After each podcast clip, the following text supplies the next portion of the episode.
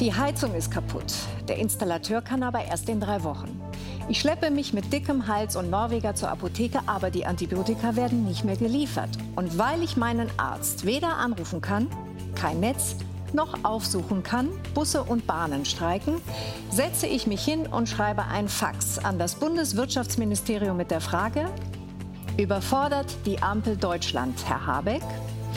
Das besprechen wir heute mit dem Bundesminister für Wirtschaft und Klimaschutz. Und später in der Sendung der Vorstandsvorsitzende des Stahlkonzerns Salzgitter AG Gunnar Gröbler und die Wirtschaftsjournalistin der Frankfurter Allgemeinen Zeitung Julia Löhr.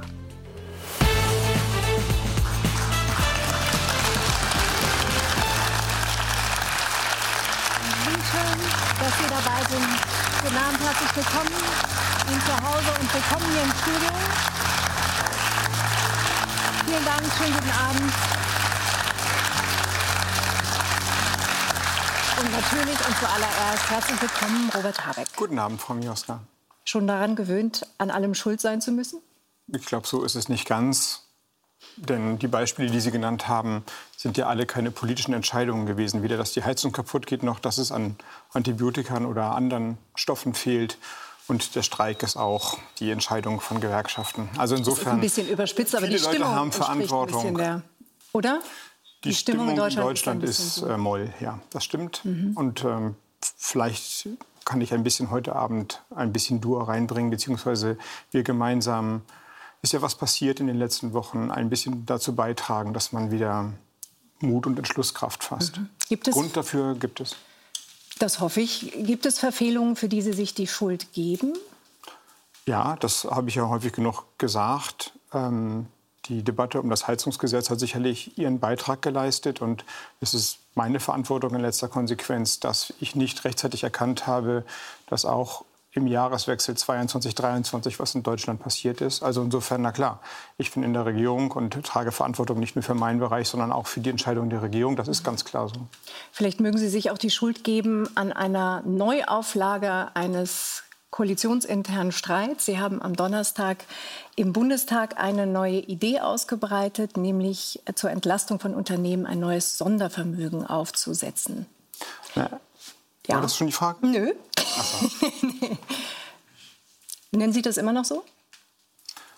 Naja, erst einmal war ja der Gedanke, Recht zu geben. Und zwar den Beschreibungen von vielen Unternehmen und auch der Opposition, der Union und auch dem, was äh, viele Leute in der FDP diagnostizieren und ich eben auch, dass die ökonomische Lage im Moment so eng ist und Deutschland mehr investieren muss und es nicht tut oder nicht genug tut, dass wir mehr tun müssen und dass wir stärkere Anreize neben all dem anderen schaffen müssen, würde auch finanzielle gern, Anreize. Würde ich gerne gleich genauer wissen, so. aber ich sagte Streit, weil Sie haben vorher den Finanzminister nicht informiert, oder?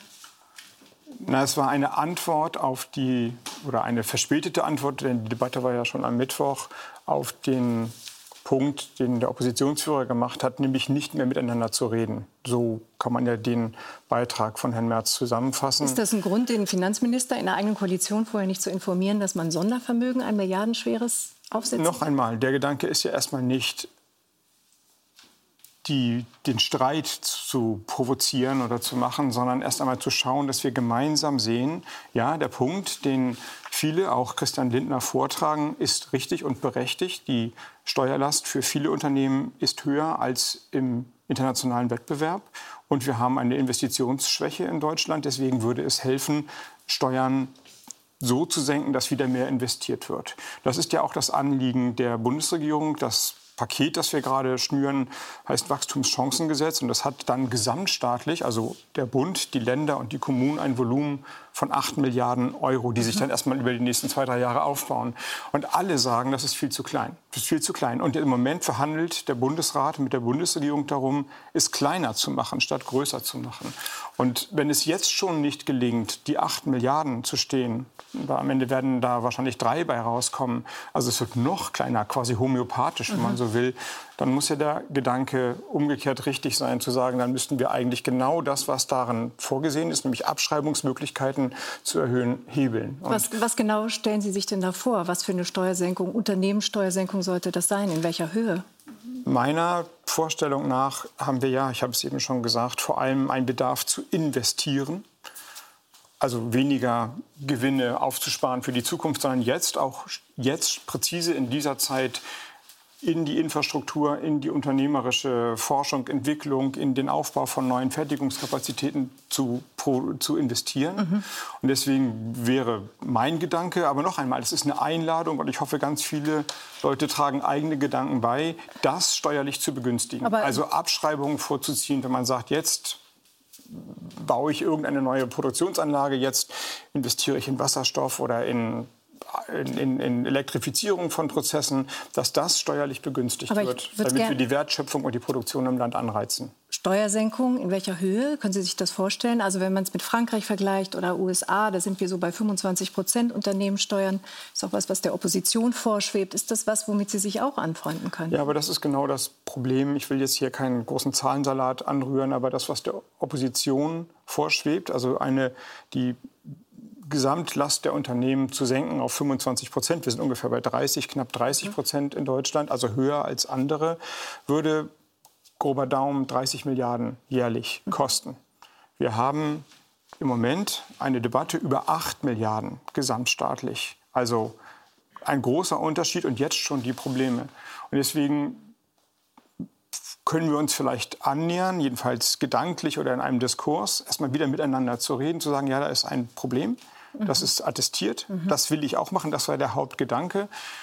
Aber wenn wir es jetzt schon nicht schaffen, für 8 Milliarden das Geld zusammenzukratzen, und da kommen wahrscheinlich drei bei raus, das ist das, was man hört. Wir bräuchten aber 30, also mal 10, dann haben wir ein zehnmal größeres Problem als die Gegenwart. Und mhm. das, das ist, darüber können wir ja nicht hinwegsehen. Und das ist dann das, was Sie dann gesagt haben. Dann habe ich das Wort Sondervermögen in den Mund genommen, um zu sagen, darüber wird in der Wirtschaft, in der Wissenschaft auch in den Instituten, die, die Wirtschaft, die der Wirtschaft nahestehen, diskutiert.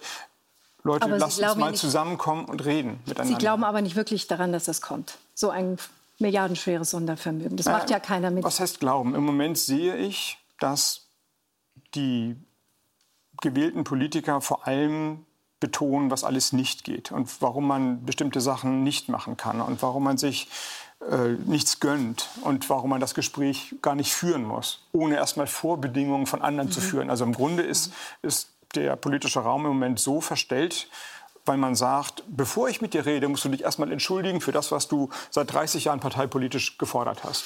Sie und das, das kann ja nicht richtig sein. Und nee, der Gedanke, den ich hatte, war als Reaktion, Leute, lasst uns da nicht stehen bleiben. Jetzt in dieser Phase ist es ja nicht so, dass wir nur ökonomisch unter Druck stehen. Wir stehen ja auch demokratisch unter Druck. Sieht ja jeder, die großen Demonstrationen. Kann es doch nicht sein, dass demokratische Parteien nicht miteinander reden.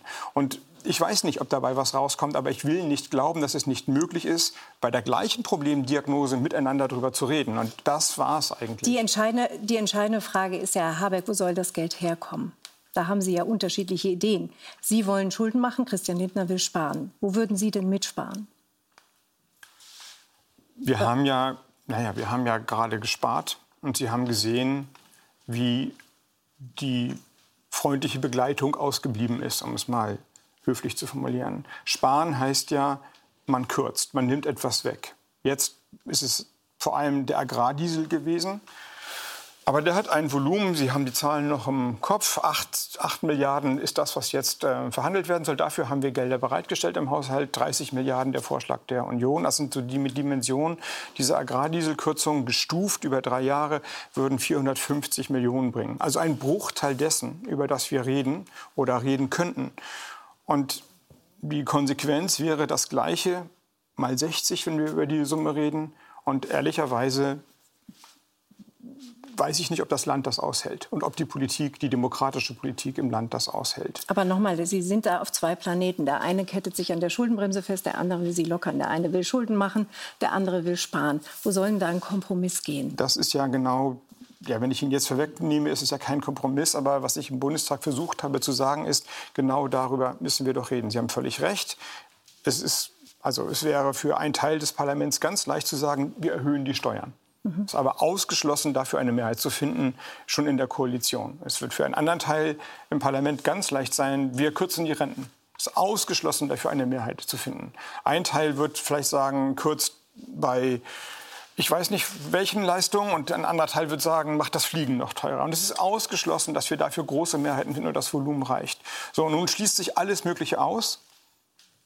Und dann gehen alle nach Hause und sagen, ja, dann können wir das, was eigentlich notwendig ist, die Wettbewerbsfähigkeit der Volkswirtschaft durchzuhalten, nicht erreichen. Das kann man ja nur finden, wenn man glaubt, der Parteitag ist wichtiger als das mhm. Land. Und das, das ist nicht befriedigend. Da können wir nicht stehen bleiben. Und deswegen, statt jetzt alles Mögliche auszuschließen, das war mein Versuch, wollte ich sagen, dann lasst uns doch die Quadratur des Kreises probieren. Alles Mögliche mal denken und erlauben. Ich kann Ihnen das auch nicht sagen, ob es erfolgreich endet. Aber ich kann Ihnen sagen, dass wenn es nicht weitergeht, dann wird es auf keinen Fall erfolgreich enden. Können Sie sich denn denken, den Solidaritätszuschlag für Unternehmen zu senken? oder abzuschaffen, so wie Christian Lindner das jetzt gefordert hat? Ja, was heißt denken? Ich habe ja gerade darauf hingewiesen, dass wir ein Haushaltsloch haben in 25. Die Abschaffung des Solidaritätszuschlags würde das ja erst einmal vergrößern. Also das Geld fehlt dann ja noch immer im Haushalt. Und der Finanzminister weist ja entlang der Verfassung regelmäßig darauf hin, dass der Haushalt ausgeglichen sein muss, auch in 25. Also macht es das Problem ja erstmal größer. Da ist ja noch nicht mehr Geld eingenommen worden. Also ich sage gar nicht, das ist jetzt einfach, aber ich weise darauf hin, als Wirtschaftsminister, aber auch als, als Bürger dieses Landes, dass wir in einer anderen Situation stehen als in den letzten 10, 15 Jahren, wo wir glauben konnten, ohne politische Maßnahmen renkt sich alles wieder ein. Mhm. Die, die Welt hat sich dramatisch verändert, auch die ökonomische Welt. China ist nicht mehr unsere freundliche Werkbank. Russland ist nicht mehr unser ewig verlässlicher Gaslieferant. Die Amerikaner haben zum ersten Mal seit langer Zeit ein wahnsinniges Subventionsprogramm aufgelegt. Und wir dürfen nicht wieder zurückfallen in Bresigkeit und Schläfrigkeit. Und ähm, das müssen wir halt demokratisch hinkriegen. Das ist, der, das ist der Zustand, den ich beschreiben kann. Und ich finde, dazu gehört, und das mutet eben allen etwas zu, dass wir all die Regeln, die wir uns so in den letzten 10, 15 Jahren gegeben haben, und ich sage alle, ich nehme da gar nichts aus, auch Dinge, die den Grünen wehtun oder die ich persönlich wichtig finde, irgendwelche Vorschriften bei Emissionen oder was auch immer, die müssen wir hinterfragen. Wie die Kommunen und der Land, die Länder zusammenspielen, wie unser Föderalismus aufgebaut ist, wie die europäischen Genehmigungsverfahren sind, wie unsere finanzpolitischen Logiken sind. Mehr will ich gar nicht, aber das wäre schon schön, dass wir einen Raum finden, wo man nicht gleich sagt, wer gewinnt, wer verliert. Aber das habe ich doch 1992 anders im Parteitag beschlossen. Deswegen rede ich da mit dir nicht drüber. Und glauben Sie, Christian Lindner sucht diesen Raum auf? Ja, das weiß ich. Das wissen Sie sogar. Na klar. Wie wäre es denn, wenn Sie sich erstmal zusammen in einen Raum setzten, anstatt über die Sonntagszeitungen zu kommunizieren? Wir sitzen ja ganz häufig in einem Raum, also nächtelang. Mhm. Ich sehe Christian Lindner häufiger als viele, mhm. viele Menschen aber es ist schon ein bisschen absurd. Aus meiner Familie. Ist schon ein bisschen absurd. Sie sagen am Donnerstag was im Bundestag, dann sagt er was in der, in der Sonntagszeitung, Sie sagen was in der Sonntagszeitung und jetzt wieder hier, anstatt mal vorher miteinander zu reden. Na, wir reden Bef ja dauernd miteinander. Hm, aber nicht darüber. Ja, wir müssen halt auch trotzdem zu äh, Karin Mioska gehen. das weiß ich Oder zu schätzen. dürfen.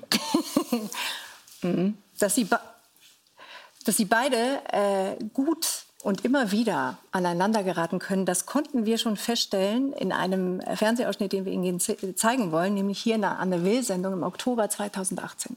Ja, aber da waren wir nicht in einer Regierung. Gucken Sie mal. Du könntest dich mal entscheiden, ob wir Steigbügelhalter der AfD und die Extreme pushen sind, was du ja auch sagst, oder ob wir cremig sind. Kann eigentlich nur eins von beiden richtig sein, dann nehme ich lieber das cremige. Das nee, nee, nee, Moment. So rede, so rede ich gar nicht. Doch, das ich würde ich würd gerne... Ich würd heute gern, Abend, ich ich würd gern, taub oder was? Habe ich doch gesehen im Fernsehen. Vielleicht, hast du eins zu eins gesagt. Vielleicht hast du eine interessengeleitete Erinnerung. Hm. Ihr seid Klimanationalisten. Wenn du sagst... Robert. Jetzt ganz kurz. Ein, gerne. Wenn du sagst Klimanationalist, dann ist das Populismus. Nein. Das würde ich niemals zur FDP sagen, aus den genannten Gründen. Ich will diese Sprache raushaben aus der Politik. Aber Dann gehst du mit der 2% nach Hause und wir mit den 10. Da möchte ich da möchte, ich jetzt, da möchte ich jetzt das Publikum, das applaudiert hat, daran erinnern, dass die Grünen uns regelmäßig Klimawandelleugner nennen. Ahnten Sie damals schon, dass gar nichts cremig sein würde zwischen Ihnen? So ist es aber nicht. Aha. Wir haben wirklich ein stabiles Verhältnis. Das soll ich Ich wusste glauben. nur nicht, dass Olaf Scholz damals in der Sendung war. An die Sendung ja. kann ich mich gut erinnern, aber... Der war damals noch Finanzminister der Großen Koalition. Haben Sie gesehen, wie konsterniert er geguckt ist? Können wir das noch mal sehen? Nein, ich glaube, das war interessiert. Nee, der ist konsterniert. Nein. Doch, guckt der eigentlich heute immer noch so, wenn Sie beiden sich, sich streiten und behaken? Wir streiten uns ja gar nicht. Also es ist, es ist, was soll ich denn sagen? Wir kommen aus verschiedenen politischen Denkschulen. Und ich finde, wir haben auch rückblickend viel miteinander und Gutes miteinander hinbekommen. Und ähm, jetzt an dieser Stelle gerade den Haushalt 24. Und, und, und jetzt reden wir trotzdem alle darüber und zu Recht, wie dieses Land in einer hochkompetitiven, also wettbewerbsveränderten Situation ich weiß, wir werden, das auch gleich, wir werden das noch vertiefen, Herr Habeck, aber ich spreche gerade über die Form. Und der Kanzler hat sie gerügt im Zeitinterview. Da hat er gesagt, leider ist es zu selten gelungen, wichtige Beschlüsse ohne langwierige öffentliche Auseinandersetzung zu treffen. Das müssen wir uns ankreiden lassen und darauf hätte ich gut verzichten können. Jetzt machen Sie das schon wieder, oder? Nein, so erlebe ich es nicht. Ich erlebe es als ähm, notwendige Debatte und vielleicht passiert ja gerade was. Also dass tatsächlich gesehen wird, dass die Interessen, nämlich Investitionen im Land zu ermöglichen und natürlich den Haushalt entlang der Spielregeln, die wir uns gegeben haben, zu halten, zusammengebracht werden. Was sagt denn der Kanzler zu der Debatte? Wusste der von Ihrem Vorstoß des Sondervermögens? Wie gesagt, ich habe geantwortet auf die Debatte, wie ich sie im Plenum erlebt habe am Tag davor. Und das hat mich bedrückt dass ich es ähm, so verstanden habe, dass nicht mehr mit der Opposition darüber geredet werden darf, ohne Kotau der Regierung. Also alle müssen erst einmal abschwören und sich entschuldigen, wie es weitergehen kann. Und, Aber gibt es eine Reaktion? Glaube, Was sagt die SPD auch, dazu? Ich glaube, naja, man, in so einer Debatte passiert ja was. Da ist eine Stimmung im, im Saal, die Leute hören einem zu oder auch nicht. Und man, man ist dann ja auch sehr in der Situation und versucht, das, was man politisch für richtig findet, zu vertreten. Und das habe ich getan. Noch einmal, es geht nicht darum, einen konkreten, den einen konkreten Vorschlag durchzusetzen, sondern zu über, eine Sprachlosigkeit zu überkommen. Jetzt in dem Moment als in der Rolle des Wirtschaftsministers. Ich fände es aber auch gut, wenn dieser Gedanke insgesamt im Land ja, mehrheitsfähig wäre. Ja, also dass man, wenn ich jetzt, will nicht ausweichen, aber wenn ich einen Satz zu diesen Demonstrationen, den mhm. anti-rechtsradikalen Demonstrationen sagen darf, was für eine Stärke, weil lauter Menschen, die wahrscheinlich parteipolitisch ganz unterschiedlich aufgestellt sind, wissen, dass sie zusammen die Mehrheit der Gesellschaft stellen müssen und dass die Differenzen, die sie alle untereinander haben würden oder könnten, nicht so wichtig sind wie den Schutz des Grundgesetzes in den Vordergrund zu stellen. Und das passiert jetzt jenseits der Politik wenn die Demonstration neben der konkreten Problematik des Rechtsradikalismus ein Signal senden, dann, dass es nicht nur jenseits der Politik passiert. Und das war der Versuch. Mhm. Ich würde gern über ein Erlebnis mit Ihnen sprechen, ähm, das ziemlich bedrückend für Sie war. Am Anfang des Jahres, am 4. Januar, wurden Sie von einer aufgebrachten Menge in Schlüttsiel in Schleswig-Holstein daran gehindert, eine Fähre zu verlassen, als Sie von einem Kurzurlaub kamen. Wie haben Sie das erlebt?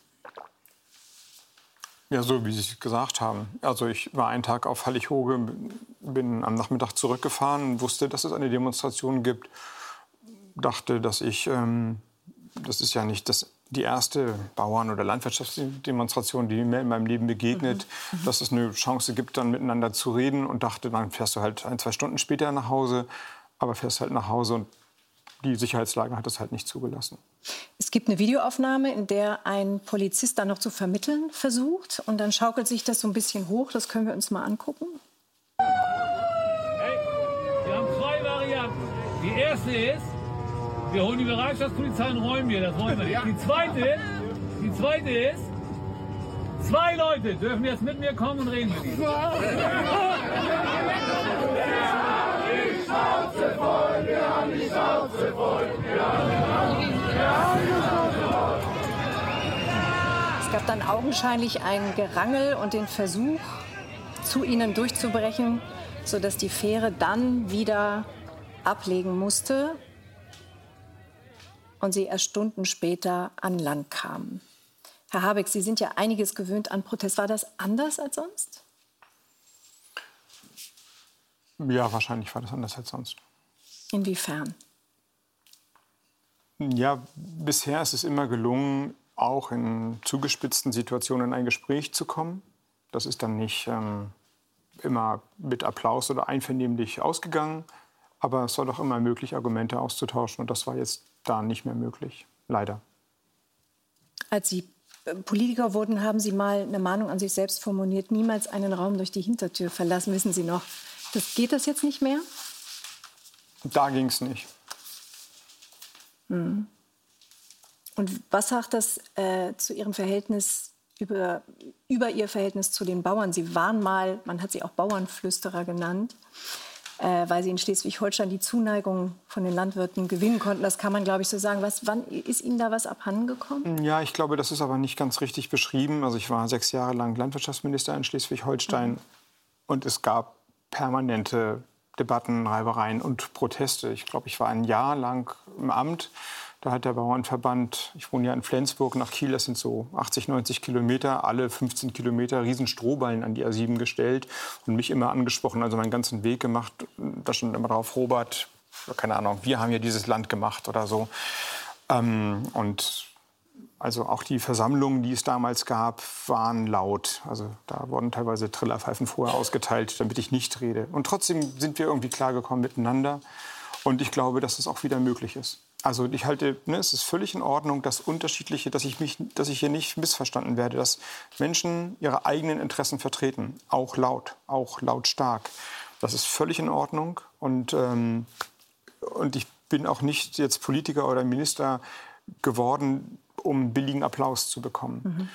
Und trotzdem würde ich mir wünschen, dass man dann miteinander in irgendeinem Raum diskutieren kann, so wie es auf den Bildern ja auch immer wieder möglich war, ähm, das zu tun.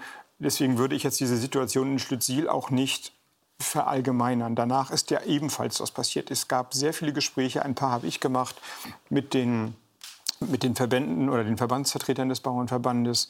Als ich eine Woche später, würde ich sagen, in Süddeutschland war, waren immer Bauernproteste da und ich habe immer gesagt, so wie da auch, wollt ihr euch mit mir unterhalten? Dann sind drei oder fünf Leute gekommen, wir haben eine halbe Stunde geredet und das war gut. Also und ich habe das, was ich von denen dann gehört habe, mitgenommen in die Gespräche mit anderen, mit Cem Özdemir, mit den Kabinettskollegen und es werden auch nicht die letzten Gespräche sein. Also insofern würde ich denken, dass dieses Ereignis, ich will das jetzt weder verniedlichen noch isolieren. Das ist natürlich Teil einer, einer aufgeheizten Stimmung oder die, vielleicht kühlt sie sich gerade ein bisschen ab. Ich weiß es aber nicht, ich will es auch nicht beschwören.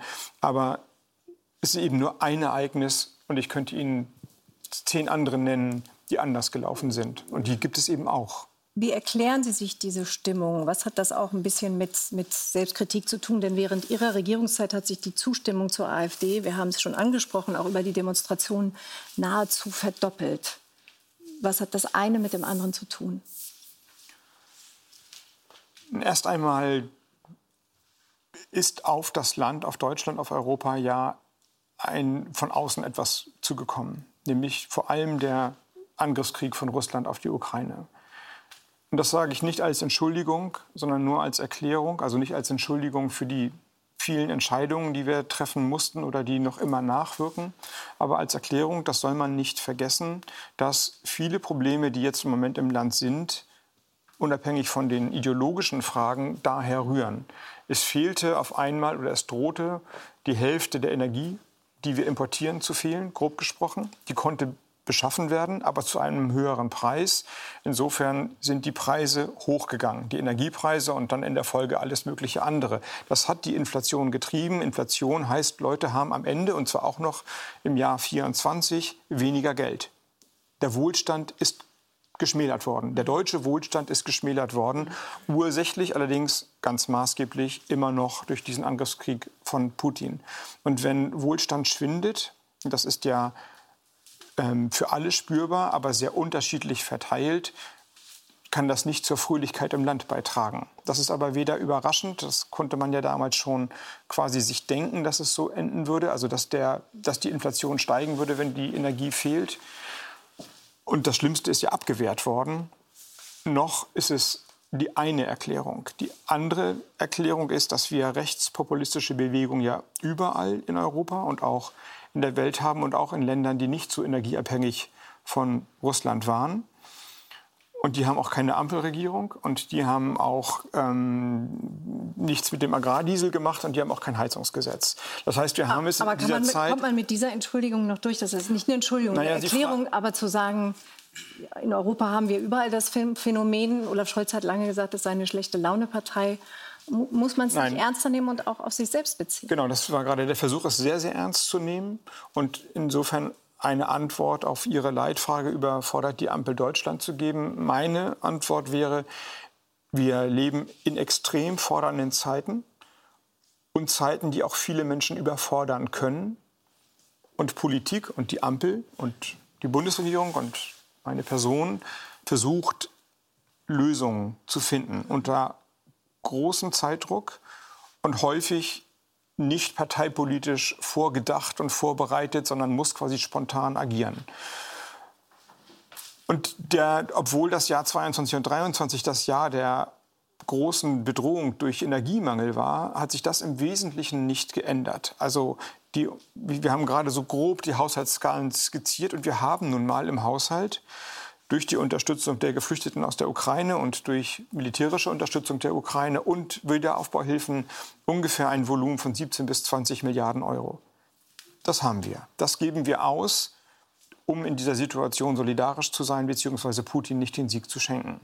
Den, erinnern Sie sich die Zahlen? Ja, das ist sozusagen das zweieinhalbfache dieses Wachstumschancengesetz. Das war natürlich nicht vorhergesehen. Das haben wir weder in das Wahlprogramm reingeschrieben, noch gab es dafür eine Vorkehrung. Und trotzdem machen wir es und müssen damit agieren. Was ich also versuchen will zu sagen, der Aufstieg des Rechtsradikalismus hat tiefgehende Probleme oder tiefgehende Ursachen. Wenn Sie wollen, versuche ich noch weiter auszuführen. Aber die Ampel, die Bundesregierung versucht, die Probleme ein, Stück für Stück zu beantworten und zu lösen. Und wenn es einen Grund für Optimismus gibt, dann die Strecke, die wir zurückgelegt haben. Und das heißt nicht wir, die Bundesregierung, sondern wir, Deutschland. Was, ich will, wie gesagt, die Situation gar nicht schönreden, aber was das Land alles geleistet hat in den letzten zwei Jahren von Covid-19 über die Ab das Abwenden der Energiekrise, um das, das Runterbringen der Preise und letztlich auch das Vermögen, immer noch breite demokratische Entscheidungen zu treffen und abzusichern, bis zu den Demonstrationen, die wir jetzt erleben für das Grundgesetz ja im Kern. Das ist ja nicht nichts. Das ist eine gigantische Leistung und an die sollten wir glauben. Und dennoch gibt es eine große Verunsicherung, nicht zuletzt in der Wirtschaft. Darüber wollen wir jetzt gleich noch etwas detaillierter reden. Die Wirtschaft schrumpft, Deutschland ist Schlusslicht äh, beim Wachstum. Und deshalb haben wir uns mal etwas genauer umgehört bei einem mittelständischen Unternehmen, das eigentlich voran will bei der grünen Transformation, aber immer wieder an Grenzen stößt. Siegen, Nordrhein-Westfalen. In dieser Halle wird Stahl für die Stahl- und Automobilindustrie verzinkt. Paul Niederstein führt in der 17. Generation Deutschlands ältestes Familienunternehmen. Wird sein Unternehmen auch in der 18. Generation in Deutschland weiter bestehen können und die grüne Transformation schaffen? Ich glaube absolut an das grüne Wirtschaftswunder. Ob das nun äh, Habeck ist oder ob das der große Wumms ist, den der Bundeskanzler versprochen hat, es muss nur richtig angegangen werden. Bei Niedersteins Unternehmen dreht sich alles um das Kerngeschäft der Feuerverzinkung. Mit rund 1500 Mitarbeitenden und 200 Millionen Euro Umsatz im Jahr ist das mittelständische Unternehmen ein wichtiger Akteur in der Branche. In der Feuerverzinkung ist es ganz einfach. Wir verheiraten Eisenatome mit Zinkatomen und schützen damit vor Rost. Und das ist ein extrem nachhaltiges Verfahren, weil es eben natürliche Elemente einsetzt. Und es ist absolut kreislaufwirtschaftlich. Es ist eigentlich der beste Korrosionsschutz, den es gibt. Wenn es den nicht 170 Jahre geben würde, würde ich glauben, die Grünen hätten es erfunden. Die Stahlindustrie ist ein Emissionsgigant in Deutschland, verantwortlich für fast ein Drittel des industriellen CO2-Ausstoßes. Niedersteins Unternehmen steht nun vor der Herausforderung, Energieverbrauch und Klimaschutz zu balancieren. Die Anlage, die wir hier sehen, die wird mit Gas befeuert und die Anlage, die wir eben gesehen haben, die wird mit Strom befeuert. Also wir bräuchten anderthalb bis drei Millionen Euro, um die Anlage umzustellen. Und wir würden das nicht durch Fördergelder momentan unterstützt bekommen, weil wir unterm Radar sind. Das heißt, die große Stahlindustrie, die großen Stahlhersteller, die bekommen die Förderung. Wir sind zwar auch energieintensiv, sind aber politisch gesehen im Grunde genommen zu klein typisch Mittelstandproblem. Inwiefern beeinflussen aktuelle politische Entscheidungen Niedersteins Traditionsunternehmen? Welche konkreten Herausforderungen bringt die gegenwärtige Wirtschaftspolitik mit sich? Es ist keine Wettbewerbsfähigkeit gegeben, weil wir viel zu hohe Energiepreise haben, Strom oder Gas, egal was wir nehmen, im Vergleich zu Unternehmen in anderen Ländern. Und weil wir eine CO2-Abgabe bezahlen, die es in anderen Ländern in Europa gar nicht gibt. Und wir zahlen die CO2-Abgabe und es gibt noch nicht mal genügend grünen Strom. Das heißt, wir zahlen eine Abgabe für einen Umstieg auf etwas, worauf wir nicht umsteigen können, weil es gar nicht da ist. Und das ist natürlich absurd. Wenn wir heute von Gas auf Strom umbauen würden, welchen Strompreis habe ich in fünf Jahren? Welchen habe ich in zehn Jahren? Ja, äh, wie investiere ich oder wie finanziere ich die Investitionen, die ich tätigen muss? Welche Planungssicherheit habe ich? Welche Verfügbarkeit habe ich für den Strom, den ich brauche? Wie viel grünen Strom gibt es wirklich? Sind die Netze in der Lage, diesen Strom zu liefern, wenn alles elektrifiziert wird? All diese Fragen sind letzten Endes unbeantwortet und stehen offen und geben keine Planungssicherheit. Paul Niederstein möchte auch in der 18. Generation mit seinem Unternehmen am Wirtschaftsstandort Deutschland bleiben können. Von der Politik fordert er mehr Unterstützung und weniger Hindernisse, um Innovation und Fortschritt zu erleichtern. Weniger Bürokratie, weniger Vorschriften, weniger Regulation, sondern der runde Tisch, klare Vorgaben, klare Vorhaben, aber dann das Vertrauen in den Einzelnen, in den Unternehmer, in den Menschen, die Dinge auch umsetzen zu können. Darüber wollen wir sprechen und begrüßen jetzt in der Runde die Wirtschaftsjournalistin von der FAZ Julia Löhr und den Vorstandsvorsitzenden des zweitgrößten deutschen Stahlherstellers, die Salzgitter AG, Gunnar Gröbler. Schön, dass Sie da sind.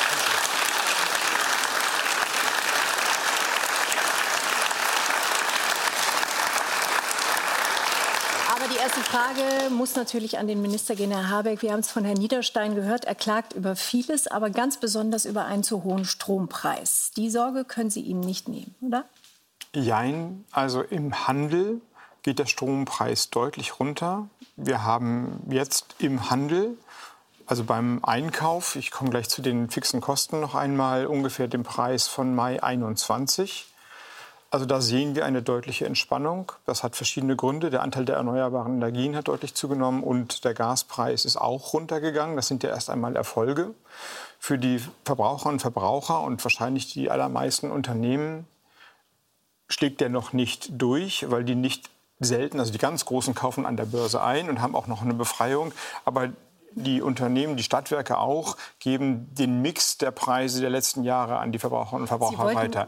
Also, aber mal, der Preis, damit Frage, ich, darauf will ich, der Preis geht runter. Mhm. Und was wir jetzt als, als Aufgabe haben. Und das ist ein Erfolg. Ja, das muss man ja sagen. Wir hatten diese wahnsinnig hohen Preise in 22, 23. Jetzt geht er runter.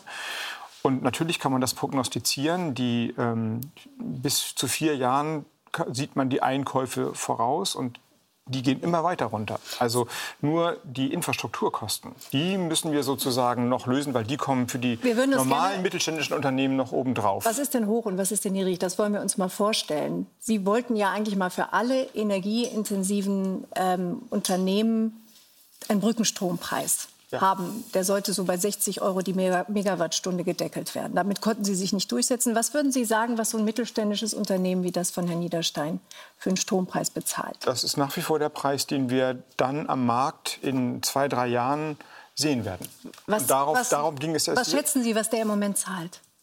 Ja, das hängt ja von seinen einzelnen Verträgen ab, aber das kann ich also nicht sagen. Aber die also der Handel bewegt sich jetzt schon in diese Richtung und jetzt weiß ich nicht, wie sich seine Preise zusammensetzen. Aber wenn ich es mal umgekehrt für die Verbraucher und Verbraucher sagen kann, da die Statistiken gucke ich mir ja an, wir haben wahrscheinlich äh, die meisten, die hier sitzen, immer noch Strompreise, die wir für die Kilowattstunde bezahlen, die liegen so knapp unter 40 Cent. Vielleicht liegen sie auch über 40 Cent jetzt die Kilowattstunde. Wenn man neue Verträge abschließt, also sich diese Zusammensetzung der letzten Jahre noch nicht widerspiegelt, kann man die für 26 kriegen. Also da hat sich was getan. Für das Unternehmen weiß ich das nicht genau. Er zahlt 125 Euro die Megawattstunde. Ja. Und dann nehmen wir Herrn Gröbler mal mit rein. Ich weiß, bei Salzgitter ist es so, dass Sie relativ energieautark sind, also Sie produzieren Strom selbst. Aber ist das, ist da, wie beurteilen Sie das für die gesamte Branche? Ist, wie hoch ist das jetzt?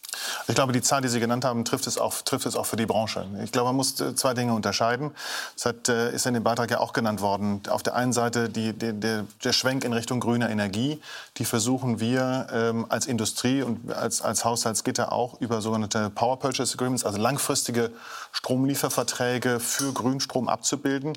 Die liegen deutlich über dem Brückenstrompreis. Die liegen auch deutlich über dem, was im Moment an der Börse gehandelt wird, weil es ein knappes Gut ist. Grüner Strom, das ist, glaube ich, genau richtig beschrieben worden, ist ein knappes Gut und damit letztendlich liegen wir weit weg von dem, von dem äh, Korridor des Brückenstrompreises. Bedroht so ein hoher Strompreis die Stahlindustrie in Deutschland insgesamt? Natürlich ist genau das unser, ein Teil unseres Problems, dass wir in dieser Übergangsphase, in der äh, Transformation hin zu erneuerbaren Energien gerade mit einem Strompreis konfrontiert sind, der äh, uns global nicht wettbewerbsfähig macht. Deswegen ist ja genau unser Ansinnen auch, das haben wir in der in der äh, Veröffentlichung der, der, Stiftung Klimawirtschaft, was wir am Montag ähm, ähm, postuliert haben, klar gesagt, die Industrie braucht, jetzt gucke ich nicht nur auf die energieintensive Industrie, mhm. sondern in Summe, mhm. die Industrie braucht einen verlässlichen Strompreis, der im globalen Wettbewerb auch tatsächlich ähm, wettbewerbsfähig ist für uns. Sehen Sie den, einen verlässlichen Strompreis, Frau Löhr? Der Lockruf für die Energiewende war ja immer, Sonne und Wind schicken keine Rechnung. Das sagen die Grünen bis heute sehr gerne. Aber so einfach ist es halt leider nicht. Wir haben Phasen, in denen sehr viel Sonne und Winne da ist und wir haben Phasen, in denen sehr wenig da ist. Und für diese Phasen erarbeitet Herr Habeck jetzt gerade eine Kraftwerksstrategie. Wir brauchen ungefähr 50 Gaskraftwerke, um eben in solchen Phasen, die dann einspringen sollen, wenn wir Lücken haben. Und das ist unheimlich teuer. Das sind 60 Milliarden bis zu, die das kosten wird. Bis zu, aber in der Regel wird es ja eher teurer, als dass es günstiger wird. Und das muss natürlich jemand zahlen. Und ein Teil davon wird, werden die Steuerzahler zahlen, ein Teil werden wir Stromkunden alle zusammen zahlen. Und das ist ein Kostentreiber, der den Strompreis tendenziell eher hochhalten wird, auch wenn die Erneuerbaren weiter ausgebaut werden. Und der zweite Faktor sind die Netzentgelte. Also wir brauchen ja in großem Stil neue Stromnetze. Mhm. Und die Kosten dieses Ausbaus werden auch auf den Strompreis umgelegt. Das betrifft jetzt weniger die großen Unternehmen, für die gibt es da etliche Befreiungen. Aber es betrifft uns Privathaushalte, es betrifft die Handwerker, es betrifft Herrn Niederstein, also eben diese Firmen, die unter dem Radar sind. Und auch da haben wir inzwischen schon ein gewaltiges Niveau erreicht. Also so der Durchschnittshaushalt zahlt im Jahr schon 400 Euro für diese Netzentgelte. Und wir haben ja nur einen ganz, ganz kleinen Teil der Leitungen, die nötig sind gebaut. Also das kommt alles noch on top dazu. Von daher, ja, mit dem Ausbau der Erneuerbaren sinken die reinen Entstehungskosten des Stroms, aber es kommt halt für die Phasen, wo wir nicht die Erneuerbaren haben, unheimlich viel drauf. Und deswegen haben auch im vergangenen Jahr, als die Diskussion ja dann so hochkochte, viele Ökonomen abgeraten, auch SPD und Grün nahe Ökonomen abgeraten, einen solchen Brückenstrompreis zu machen, weil sie gesagt haben, das wird eine Dauersubvention. Wir werden nie so günstige Energiepreise haben, wie jetzt zum Beispiel Norwegen mit seiner Wasserkraft oder Spanien, die viel Gas haben und äh, kurze Wege haben zu, zu Wasserstoff, dann aus Nordafrika. Also wir sind da einfach nicht besonders begünstigt und deswegen wird es leider perspektivisch teuer bleiben. Und dieser Brückenstrompreis, was ja eine schöne Formulierung ist, diese Brücke führt halt leider nicht an das Ufer der günstigen Energiepreise. Was ist Ihre Idee, damit Deutschland konkurrenzfähig bleibt? Erst einmal den, den letzten Punkt von Frau Löhr, der ist richtig. Wir bauen Infrastruktur aus. Die Stromnetze, gegebenenfalls neue Kraftwerkstypen für Wasserstoff, der noch nicht da ist. Es wird günstiger werden als die sozusagen äh, Champagnerlösung sozusagen, aber natürlich müssen die gebaut werden und das sind ja auch Investitionen in das Land. Also da finden Leute Beschäftigung und ähm, Wertschöpfung entsteht ja auch und wenn wir es klug machen, auch industrielle Produktion.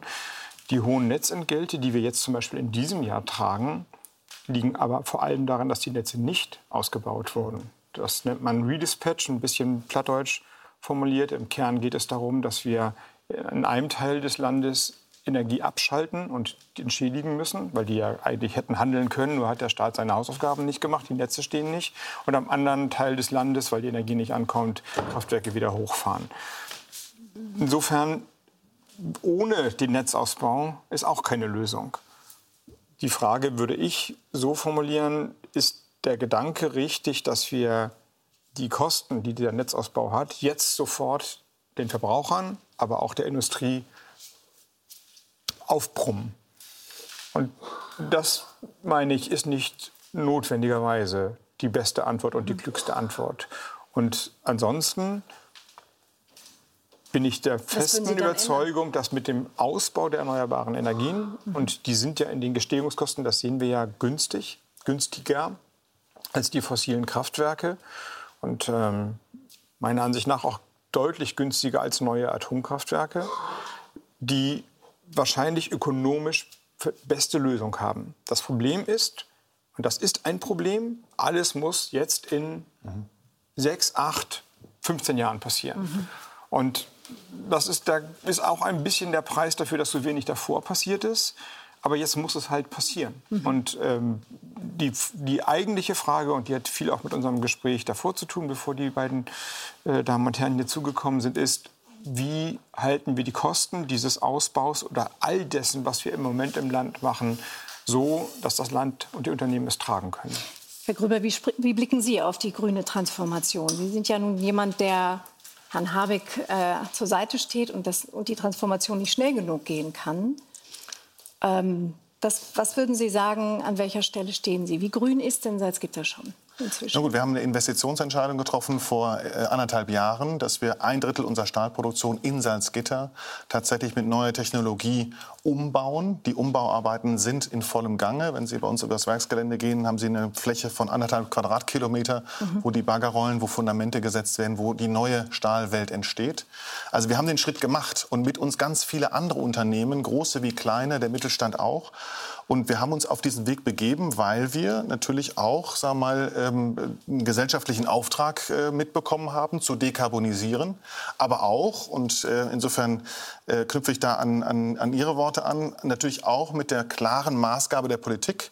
Ja, Erneuerbare werden ausgebaut. Ja, die Netze werden kommen, um genau letztendlich die Randbedingungen, die wir brauchen, um auch in Zukunft ähm, wettbewerbsfähig Stahl zu produzieren oder andere Produkte zu produzieren, hier zu leisten. Und da hängt's. Da sind wir halt letztendlich nicht mit den, ähm, mit den Ausbauraten äh, hinterhergekommen, sodass wir jetzt an einem Punkt sind, wo wir ab 2026 grünen Strahl produzieren könnten, sowohl techno technologisch als auch von den Menschen, die bei uns arbeiten.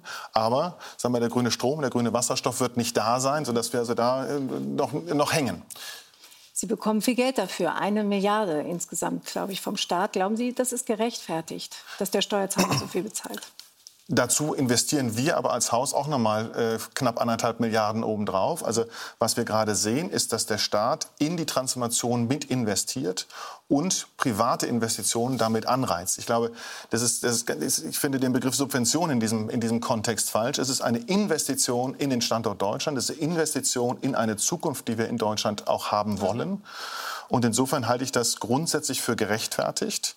Äh, und möchte an der Stelle nur eins ganz klar sagen. Es ist nicht Anspruch der Industrie, egal ob das nun Stahl ist oder jede andere Industrie, hier dauerhaft am, am Tropf der Subvention zu hängen, sondern es ist ganz klar eine Investition, um dann wettbewerbsfähig auch auf dem Weltmarkt aktiv zu sein. Sind diese umfangreichen Subventionen oder Investitionen, wie Sie es nennen wollen, in Ihren Augen gerechtfertigt, Frau Löhr? Ich halte sie für zu hoch und ich halte sie auch zu für zu selektiv ausgewählt. Also wir haben im Moment einen Staat, der sehr unternehmerisch vorgeht. Das ist ja die Grundauffassung, die in Herrn Habecks Ministerium jetzt quasi das, die Politik lenkt, dass der Staat weiß, welche Unternehmen haben eine Zukunft, wen muss man hier im Land ansiedeln, wen brauchen wir dringend. Und da werden sehr, sehr hohe Summen ausgegeben. Also bei Ihnen ist es knapp die Hälfte dieser Umrüstungskosten jetzt, bei ThyssenKrupp äh, ist es sogar noch mehr, wenn ich das richtig in Erinnerung habe. Wir haben in anderen Bereichen 10 Milliarden für Intel, für einen Chiphersteller. Also da werden sehr große Summen an einzelne Unternehmen ausgereicht, die natürlich für andere Dinge fehlen, die auch finanziert werden könnten und die auch fehlen, um die Wirtschaft in der Breite zu entlasten. Und das halte ich für problematisch. Und ich finde, da müssten wir einfach, also die Politik müsste aus meiner Sicht stärker daran arbeiten, dass sie die Rahmenbedingungen für alle Unternehmen verbessert da kommen wir zum einen wieder zu dem Thema Energiepolitik. Ist es wirklich so klug, als Land in Mitteleuropa, was eben jetzt nicht ganzjährig verlässlich Wind und Sonne hat, allein auf, diesen, auf die Erneuerbaren zur Versorgung zu setzen? Aber da spielen eben auch andere Faktoren mit rein. Sie haben es am Anfang schon angesprochen, das Thema Unternehmenssteuern, da sind wir international sehr hoch. Wir haben einen großen Fachkräftemangel, weil wir eben auch als Land nicht attraktiv für Fachkräfte mhm. sind. Also die Politik hatte gerade sehr viele Baustellen, wo sie sehr viel Geld ausgeben könnte, um allen Unternehmen das Leben leichter zu machen. Und sie konzentriert sich auf sehr ausgewählte Unternehmen. Und ich habe tatsächlich die Befürchtung, dass es letztlich eine Dauersubvention wird, weil wir einfach nie diese gewaltigen Mengen an Ökostrom und dann irgendwann an Wasserstoff haben werden, die nötig wären, um eben alle energieintensiven Betriebe in der Vielfalt, wie wir sie bislang haben, hier im Land zu halten. Mhm. Bevor wir Herrn Habeck noch genauer dazu fragen, wollen wir uns ein Instrument angucken, das ihm zur Verfügung steht und das mal ein bisschen gefüllter war, als es jetzt noch sein kann. Das ist der sogenannte Klima- und Transformationsfonds, kurz genannt KTF. Und das erklär mir kurz. Der Klima- und Transformationsfonds, kurz KTF, ist das zentrale Instrument der Bundesregierung zur Unterstützung der wirtschaftlichen Transformation. Davon profitiert vor allem das Bundesministerium für Wirtschaft und Klimaschutz von Robert Habeck. Dieses Sondervermögen ist fast fünfmal so groß wie der reguläre Haushalt seines Ministeriums.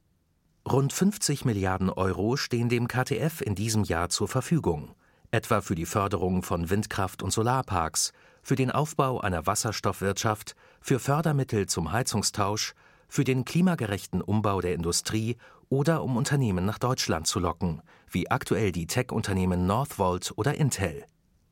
Der Fonds setzt sich zusammen aus knapp 30 Milliarden Euro an Rücklagen und jährlichen Einnahmen aus dem europäischen Emissionshandel sowie aus der CO2-Bepreisung beim Heizen und Tanken.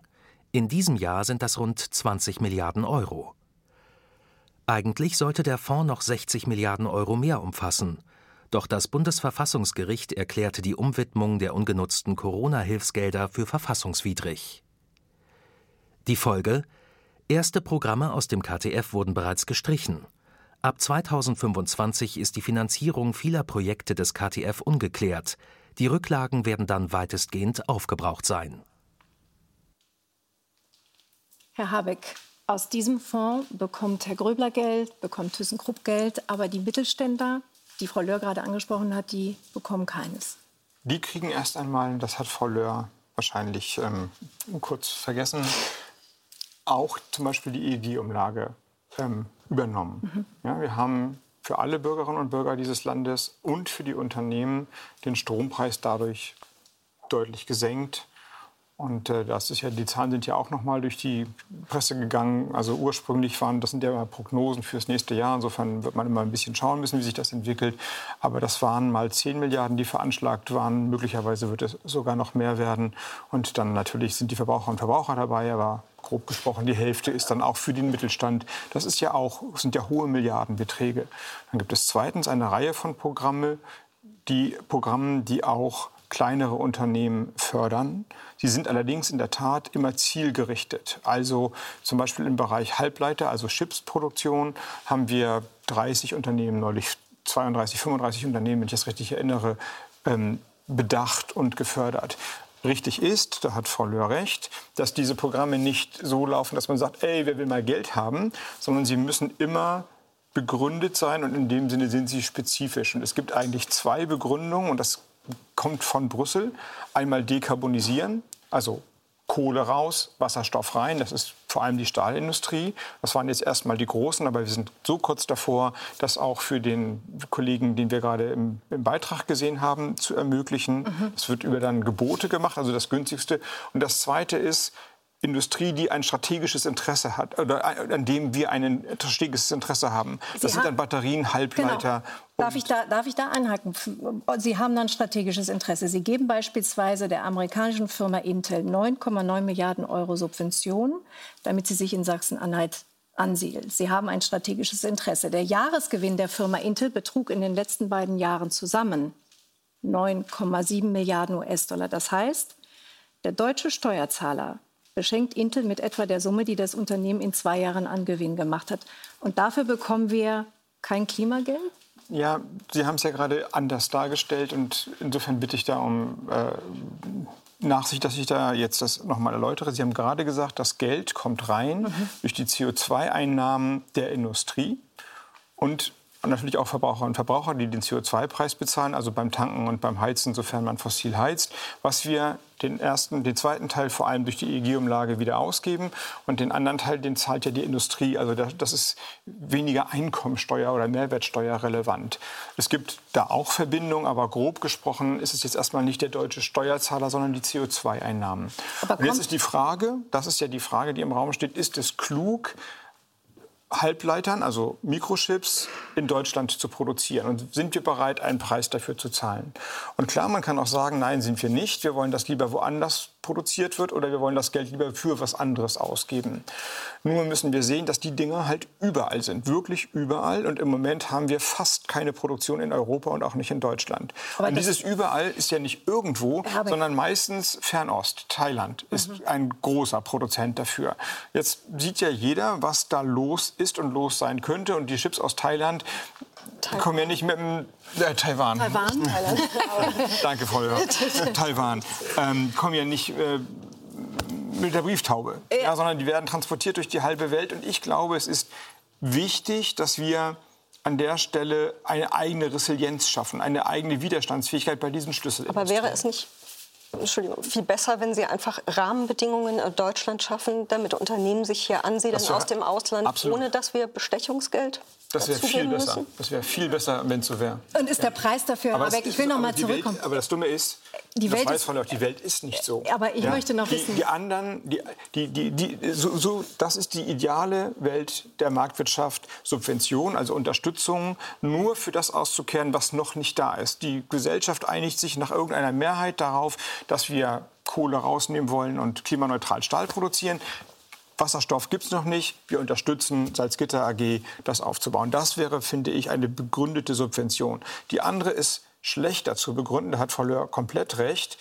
Aber die Welt ist nicht fair im Moment. Und sie spielt auch nicht nach den Bedingungen der idealen Marktwirtschaft, sondern die anderen großen Wirtschaftsnationen, China und die USA vor allem, geben Milliardensummen aus. Dagegen sind wir wirklich klein unterwegs um diese Unternehmen strategisch bei sich zu halten. Ist, das, ist, ist das, das, wichtiger? ich möchte jetzt einmal noch auf das... Wirtschaftssicherheit. Das verstehe ich gut. Und Sie haben für alles eine Begründung und Sie können das auch gut begründen. Aber Sie haben inzwischen einen Topf, der nicht mehr so voll ist durch dieses Bundesverfassungsgericht und müssen es aufteilen. Und Verbraucher und Verbraucherinnen fragen sich, ist das der Preis, dass wir Intel unterstützen, dafür, dass wir kein Klimageld bekommen. Also die Kompensation dafür, dass Tanken und Heizen teurer wird. Herr Gröbler, was sagen Sie dazu? Also zunächst mal bleibe ich dabei, es sind Investitionen, keine Subventionen. Aber das haben wir, glaube ich, gerade geklärt. Ähm, das Zweite ist aus meiner Sicht, wir ähm, müssen immer sehen, dass solche großen Unternehmen, Intel, jetzt bleibe ich mal bei Salzgitter, da kann ich es beurteilen, auch einen Ausstrahleffekt haben. Ja, wir, wenn Sie den, den Zirkel um den Kirchturm Salzgitter machen, dann, dann gucken wir auf etwa 500, 700 Unternehmen, die wir mit, und das ist kleiner Mittelstand, mit denen wir regelmäßig Geschäft machen. Das sind rund eine halbe Milliarde Euro, die wir in dieser Region lassen. So, das ist das, wenn Sie, wenn Sie große Industrie allokieren, dann wird sich ein solches Geflecht ergeben. Das Zweite ist, da gucke ich jetzt auf die Stahlindustrie, wir bilden über Bedarf aus. Wir reden über Fachkräftemangel. Hier entsteht, entstehen Fachkräfte, und zwar mehr, als wir brauchen. Und die gehen auch in die, in den kleinen, äh, in die kleineren Unternehmen, in den Mittelstand. Das heißt, wir schaffen ein, ein Ökosystem um diese Industrie herum, was deutlich mehr Wert schafft als die die, als die Investition in den Standort an sich. So gucke ich zumindest mal bei der Stahlindustrie drauf. Und deswegen glaube ich auch, dass, es, dass das, was wir dort tun, äh, alle gemeinsam richtig und sinnvoll ist. Ich schaue da immer auf drei Themen. Wenn Sie rein, rein äh, sagen mal, ordnungspolitisch drauf schauen, dann ist es völlig richtig. Macht es Sinn oder, oder müssen wir den Stahl aus Indien beziehen? Wenn ich aber über das Thema gesellschaftlicher Auftrag Klimaschutz nachdenke, dann ist es schon fraglich, ob Stahl aus Indien, aus dem Hochofen, eigentlich sinnvoll ist, den nach Deutschland zu investieren. Und das Dritte ist aus meiner Sicht das Thema Resilienz. Resilienz. Und zwar einmal geostrategisch, haben Sie gerade beschrieben. Aber das Zweite für mich ist, äh, und da schaue ich auf unsere Kunden, die in Europa im Wesentlichen sitzen, die sich natürlich schon anschauen, wie, wie entwickelt sich die Welt da draußen, sagen wir, mit, mit äh, Verschiebungen von, von geostrategischen äh, Bedürfnissen, aber auch logistisch. Wir haben alle die Chipkrise erlebt, das war eine Logistikkrise. Wir haben alle gelebt, erlebt, was passiert, wenn der Suezkanal blockiert ist. Wir erleben jetzt, was, was passiert, wenn Houthi-Rebellen irgendwie eine, eine, andere Meinung haben. Das heißt, Resilienz in den, in, den, in, den, in den wirtschaftlichen Ketten zu erhalten, ist, hat einen Wert heute. Und dann müssen Sie den Startpunkt von Wertschöpfungsketten, ob das die Grundstoffindustrie mhm. ist, ob das eine Chipindustrie ist, müssen Sie im Zugriff haben. Insofern macht das aus meiner Sicht Sinn. Da sind Sie ganz bei Herrn Habeck, den ich immer noch nicht ganz da rauslassen will, weil er mir noch keine Antwort gegeben hat, ob das Klimageld nun kommt oder nicht. Mache ich gleich, aber ich will. Wir haben nur noch drei Minuten. Sie ich müssen will es mir trotzdem gleich sagen, sagen, was mich bedrückt. Ich Ja. kenne natürlich diese Debatte über Investitionen und Subventionen, aber ich, ein ich spreche mit einem Unternehmen im Moment, das sagt, wir würden gerne Antibiotika in Deutschland produzieren. Das ist ein Commodity Good, das kann man woanders, aber dieses Antibiotikum, was ihr hat, wird nicht in Europa produziert. Und die sagen, das sind ja Unternehmer, das sind jetzt also keine Samariter, die sagen, pff, wir machen das halt gerne, weil wir das so gerne in Europa machen. Die sagen, wir machen das nur, wenn ihr uns Geld gibt dafür. Sonst machen wir es überall woanders hin, die geben uns mehr.